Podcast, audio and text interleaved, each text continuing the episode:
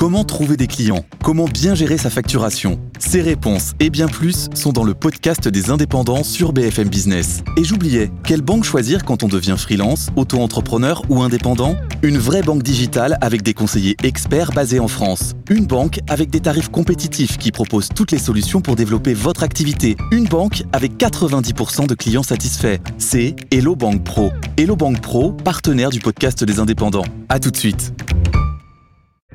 Bonjour, je m'appelle Philippe Corbet, je suis le chef du service politique de BFM TV. Voici un nouvel épisode de notre balado, le service politique, aujourd'hui avec Elisa Bertholomé et Anthony Lebos qui se trouvent au Palais Bourbon pour suivre la motion de censure qui a été rejetée, faute de, majorité pour euh, l'adopter. Elle avait été déposée euh, par les députés de la NUPES. Nous avons donc enregistré cet épisode le lundi 11 juillet en fin d'après-midi.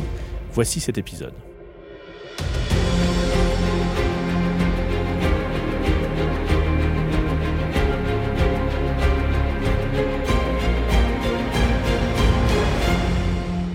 Salut à tous les deux. Salut Philippe. Salut Philippe. Alors vous êtes où exactement là à l'Assemblée? Bah, Comme d'habitude, quand on fait des podcasts avec Anthony depuis l'Assemblée, on est dans les jardins des voilà, Sur, le banc, sur un banc. Mais on s'est mis à l'ombre cette fois, ce qui fait un peu chaud. Qu'est-ce que qui nous regarde Franchement, là on est à la rédac, là, la clim ne marche pas. Et moi je donne, j'ai plein soleil sur moi, là c'est, j'ai pas quelle température il fait, mais plus de 30 je degrés. Je confirme que dans la salle des quatre colonnes euh, et dans les salles de paix perdu, ça marche pas non plus. Ouais, c'est la sobriété énergétique, je vous rappelle qu'il faut faire des économies. bon, sans surprise, euh, la motion de censure n'a pas été euh, adoptée. On aurait pu euh, on aurait pu euh, l'écrire avant, puisqu'on savait que mathématiquement, il n'y aurait pas de, majorité pour ce, pour ce texte. Et moi, je voudrais quand même qu'on revienne sur les deux discours euh, du début de cette motion de censure, les deux discours les plus importants. D'abord, celui de Mathilde Panot, qui a défendu la motion de censure comme euh, chef du groupe Insoumis, et, la réponse d'Elisabeth Borne. Vous étiez tous les deux à l'Assemblée. Est-ce que l'un d'entre vous était en, était en séance à ce moment-là, était dans l'hémicycle? Moi, je suis montée en tribune, ouais, pour regarder et voir tout ça. Raconte-moi un peu l'ambiance, enfin, le, oui, l'atmosphère. D'abord, c'était pas plein. Non, c'était pas plein. Il y avait du monde sur les bancs du Rassemblement national. Il y avait du peu de monde. Alors j'essaie de me repérer encore avec les nouveaux, les nouvelles positions des groupes. Hein. C'est pas toujours simple par rapport à l'ancienne assemblée, mais au RN il y avait du monde. Chez les LR il y avait pas mal de monde. La majorité c'était un peu clairsemé et la gauche évidemment euh, avait fait le plein, hein, que ce soit euh, les insoumis, communistes, écolos ou socialistes, ils étaient tous là. Euh, je peux même dire qu'ils avaient un peu préparé leur coup puisque euh, Mathilde Panot avait des effets de style, des effets de manche dans son discours et, elle trouvait du répondant du côté de, son groupe et de, ses alliés. Qui vous a frappé dans ce discours de Mathilde Panot bah, Elle était, euh, alors moi pour l'avoir vu le prononcer et avoir entendu comment ça réagissait dans l'hémicycle, elle a, euh, elle a mis une charge à Elisabeth Borne euh, assez monumentale. Hein. Franchement, c'était pas un discours de bisounours tendre, c'était pas une motion de, de défiance comme pouvait le laisser penser leur titre. On était vraiment là pour parler de censure, censure du gouvernement, censure de la personnalité de la première ministre, censure de la politique que veut mettre en place la première ministre le président de la République et le gouvernement. Euh, franchement, elle était, euh, c'était même parfois assez violent dans les dans les expressions euh, qu'elle utilisait. Elle les a pris à partie et elle l'a prise à partie, à mon sens, assez violemment. Anomalie démocratique. Oui, anomalie C'est ce qu'on peut retenir du discours de de Mathilde Panot. C'est quand même un mot qui est quand même violent anomalie démocratique. Ça rappelle aussi tout le, tout le discours euh, de la NUPES qui dit, j'entendais Adrien Quatennens la semaine dernière qui disait que ce gouvernement est illégitime. Ça revient aussi à toute cette sémantique-là d'illégitimité, d'anomalie, et en prononçant ces deux mots-là, il y a eu quand même pas mal de réactions dans, dans, dans les bancs de la majorité, et s'en est suivi ensuite une réaction très forte d'Elisabeth Borne qui a quand même rappelé non, vous n'avez pas gagné les élections, vous n'avez pas gagné la présidentielle, et Jean-Luc Mélenchon n'est pas Premier ministre. C'est moi. Et, moi, j'ajouterais deux petites phrases qui m'ont quand même marqué. Un peu plus tard dans son discours, Mathilde Panot euh, dit euh, Nous serions euh, des zadistes, des brailleurs, vous suintez le mépris. Donc franchement, le, la façon de dire les choses, même si on voit ce qu'elle dénonce par là, euh, est assez forte. Et elle ajoute euh, un tout petit peu plus tard également euh, qu'il y a une lune de miel entre le Rassemblement national et la République en marche. Elle fait là référence aux élections de, qu'il y a eu lieu il y a 10-15 jours, la vice-présidence de l'Assemblée notamment, où le, des vice-présidents Rassemblement national ont été élus alors que les écolos avaient présenté des candidats, mais ça avait été dealé comme ça pour que ce soit les vice-présidents RN qui aient leur représentation. Enfin bref, je rentre pas dans les détails, mais depuis, la NUPES et les Insoumis en particulier font toute une communication sur le fait que l'AREM a aidé des, des, députés du Rassemblement national à obtenir des postes. et là, à nouveau, c'est ressenti dans ce discours. Elle a d'ailleurs, à ce moment-là, été très fortement aussi huée depuis les bancs de la majorité lorsqu'elle a prononcé cette expression-là. Pourtant, enfin, c'est pas contradictoire avec ce que tu viens de dire, mais c'est, je pense, le deuxième objectif de cette motion de censure et le, le deuxième point important de ce discours de Mathilde Panot, et à mon sens le plus poétiquement le plus intéressant, en tout cas le plus significatif, c'est qu'elle dit au fond que cette motion euh, de censure ou cette motion de défiance, comme elle l'appelle, euh, va, être en, quelque sorte une forme de clarification politique entre, je cite, ceux qui font semblant de s'opposer au pouvoir et ceux qui portent une véritable alternative. En gros, c'est une manière de dire le RN, vous dites que vous êtes le principal groupe d'opposition de l'Assemblée nationale, eh euh, allez-y, chiche, opposez-vous.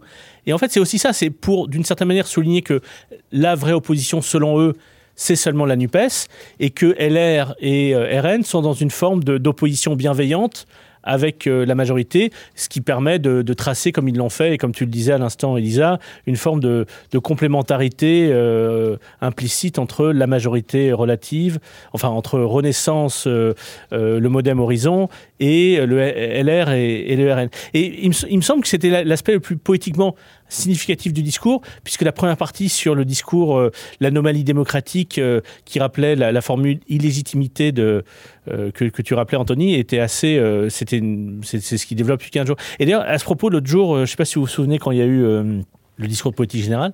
Juste après, on, avait, on était en direct de l'Assemblée et on avait invité euh, Jean-Luc Mélenchon, enfin qui n'était pas physiquement présent là parce qu'il n'a pas le droit, comme il n'est pas député, il n'avait pas le droit de venir jusqu'à la salle pas perdue, mais on était en direct sur l'antenne avec lui. Et justement, il disait ça, illégitimité, elle est illégitime. Et moi, je l'ai interrompu parce que j'ai du mal à comprendre, il y a une contradiction. C'est que dans toutes ces campagnes, ils font un discours qui est euh, cohérent sur une dénonciation de la Ve République, en disant, euh, au fond, ce système est, euh, est, une anomalie démocratique, et donc il faut passer à la Sixième République. Bon. Mais au fond, quand ils contestent la légitimité démocratique d'Elisabeth Borne, ils il semblent oublier ce qui fait la nature même de la Cinquième République, la nature qu'ils détestent d'ailleurs dans la Cinquième République, c'est qu'au fond, un gouvernement peut tenir avec seulement la légitimité du président de la République. C'est d'ailleurs ce qu'ils contestent. Donc c'est assez curieux qu'ils reprochent à Elisabeth Borne son illégitimité, alors que ce qu'ils dénoncent dans la Cinquième République, c'est justement qu'un gouvernement puisse tenir légitimement sans le soutien du Parlement. Bref, c'est une incohérence et je, et je trouve ça euh, assez curieux qu'il s'accroche à cet argument-là, même si, euh, même si ça a une certaine efficacité euh, médiatique, puisque ça leur permet de, de se faire entendre sans oublier aussi qu'au sein même de la NUPES, il y avait quand même des, divergences hein, euh, sur qui la signera, sur les termes, défiance, censure, qu'est-ce qu'on met. Il y a, euh, euh, certes, la semaine dernière, je me rappelle très bien de cette mise en scène où les quatre leaders, cinq, cinq leaders de la NUPES sont venus en salle des quatre colonnes devant les journalistes dire on va tous déposer cette motion de censure au nom de la NUPES. Il faut savoir quand même que dans les grands coulisses, dans les tractations, ils n'étaient pas tous d'accord. Euh, et tout ça, ça remet aussi en cause peut-être cette forme d'unité sur ce sujet-là. Est-ce qu'il faut avoir une posture de compromis ou de recherche de compromis avec le gouvernement qui, euh, il y a quand même un texte sur le pouvoir d'achat qui arrive. Il faudrait quand même que les oppositions euh, peut-être montrent aussi chacun joue sa partition et montrent aussi une forme de ouais d'essayer de travailler ensemble avec avec le gouvernement. Ou sinon dans un blocage permanent, il y a quand même pas mal de dissensions au sein de, au sein de la NUPES sur ça. Mais le but de cette motion de censure pour la NUPES, c'est quoi? C'est d'avoir une preuve à l'appui pour dire regardez, nous, avant même que les textes soient étudiés dans l'hémicycle, on a une preuve qu'on veut euh, empêcher le gouvernement sur certains points, ce qui n'est pas le cas du RN et il joue évidemment sur cette sémantique. Elisa, tu en euh, enfin tu étais dans les tribunes de presse pendant le discours de la Première ministre. Euh, il y avait à nouveau beaucoup de ce qu'elle appelle des invectives ah, ça n'arrêtait pas. de la NUPES. En tout cas, son discours était... Oui, c'est ça. C'est-à-dire que le discours, la NUPES exprimait son mécontentement pendant qu'elle parlait. Oui, oui, c'était... c'était franchement, on atteignait... On était à la limite de l'impolitesse la plus complète, là, parce qu'ils n'ont pas arrêté. Ah, mais je t'assure, franchement, c'était... Euh, ah bah, il, rebondissait sur tout ce qu'elle disait. Euh, il contredisait, évidemment, tout ce qu'elle disait par rapport à, au terme de son discours, quand elle reparlait de confiance, quand elle reparlait de compromis, quand elle reparlait de vouloir discuter avec les oppositions etc., etc. Mais franchement, elle a été interrompue, mais un nombre incalculable de fois. Ça devait être euh, franchement très pénible pour elle de prononcer un discours euh, dans cette ambiance. Après, c'est le deuxième euh, discours de ce type qu'Elisabeth Borne elle prononce dans l'hémicycle en, moins d'une semaine. Le ton est clairement beaucoup plus posé que celui de Mathilde Panot. C'est sûr, rien à voir. C'est un peu deux salles, deux ambiances entre les deux. Sur la forme, en revanche, en revanche, elle s'est pas laissée faire. On va, enfin, franchement, Elisabeth Borne Oui, oui, oui, c'était très très politique. Moi, j'avais un peu la sensation quand euh, Mathilde Panot parlait, je me mettais à la place d'Elisabeth Borne, je me disais oh là là, elle se prend euh, des claques, des droites, joue gauche, joue droite, joue gauche, joue droite, ça n'arrêtait pas. De quoi être un peu sonné ou assommé quand on va ensuite à la tribune? Eh bien non, elle ne s'est pas euh, laissée faire. Alors bien sûr, elle, elle a, elle a répondu à Mathilde Panot, elle a remis en question le principe même de cette motion de censure en lui demandant euh, très clairement euh, quelles étaient les priorités qu'elle avait détaillées la semaine dernière dans son discours de politique générale qui ne lui convenaient pas et qu'elle pourrait vouloir censurer. Elle faisait bien sûr référence au pouvoir d'achat, euh, à la santé, à l'éducation, enfin tout ce qui avait fait le sel de son discours la semaine dernière. Bâtir ensemble exactement comme comme relève Anthony. Et puis surtout, elle a balancé aussi quelques punchlines de son côté. Elisabeth Borne, alors je les ai je les ai notés pour les avoir bien en tête. Elle disait avenir en commun a été remplacé par l'invective en commun. Avenir en commun, c'était le nom. Euh, oui, le nom du programme de Jean-Luc Mélenchon. Voilà, c'était le nom du programme de Jean-Luc Mélenchon. Euh, elle est revenue sur le fait euh, qu'il conteste tout en disant vous êtes fâché avec notre constitution, avec la démocratie, vous n'avez pas gagné. Et ce qui compte, c'est pas les voix qu'on aurait pu avoir, c'est les voix que l'on a. C'était aussi une façon pour la première ministre de les remettre un peu à leur place, puisque depuis depuis les législatives notamment et encore un peu avant avec la présidentielle, c'est vrai que les insoumis en particulier ont un peu cette tendance à vouloir remettre en question les résultats et à de en tout cas jouer sur, euh, sur ce sur storytelling-là que euh, la majorité, n'ayant pas la majorité absolue, ben finalement c'est eux euh, qui auraient gagné. Ce que Elisabeth Borne a voulu replacer un petit peu au centre du village, à remettre l'église au centre du village en leur disant écoutez les gars, hein, c'est nous, c'est moi qui gouverne, nous on a quand même la majorité, certes elle est relative, mais pour l'instant votre motion de censure, elle va pas réussir à totalement nous déstabiliser. La motion de censure remplacée par la motion de posture dit dit Elisabeth Borne quand quelques minutes plus tôt Mathilde Panot avait expliqué que ce n'était pas une motion de censure, mais une motion de, de défiance. Donc voilà, posture ou défiance, c'était les mots euh, développés par euh, les deux femmes euh, cet après-midi. On peut noter que les autres, on peut noter, j'en parlais avec Marine Le Pen ce week-end, Marine Le Pen volontairement avait choisi de ne pas être la porte-parole, en tout cas de ne pas monter à la tribune pour défendre la position du RN dans cette motion de censure. Elle avait envoyé Alexandre Loubec, un jeune député qui était jusque-là le directeur de la communication du, du Rassemblement national, parce qu'elle ne voulait pas donner du entre guillemets, de l'importance ou du crédit à cette euh, initiative politique euh, de l'Anne Dupes. D'ailleurs, on l'a pas vu, euh, j'ai pas vu Marine Le Pen dans l'hémicycle. Mais oui. Cet après-midi.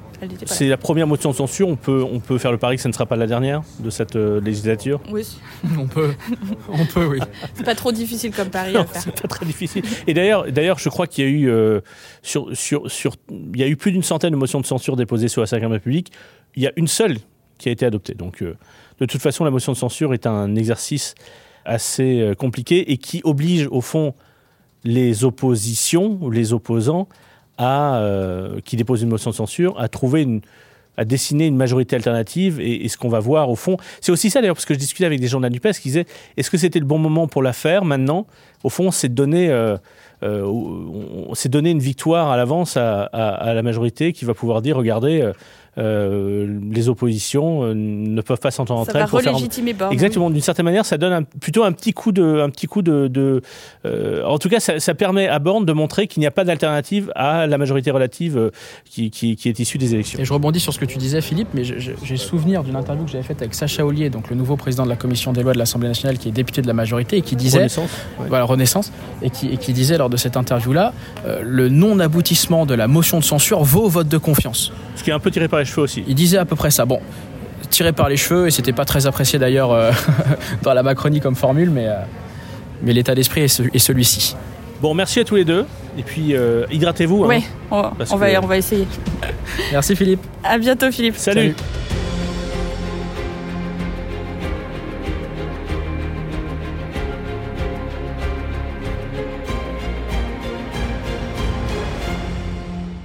Merci d'avoir suivi cet épisode. On, se retrouve dans les prochains jours. N'hésitez pas à vous abonner sur votre application de podcast habituelle, sur Apple Podcasts ou sur Spotify pour ne rater aucun épisode. Et merci à l'équipe euh, podcast de, de bfmtv.com qui s'occupe de mettre en onde ces épisodes.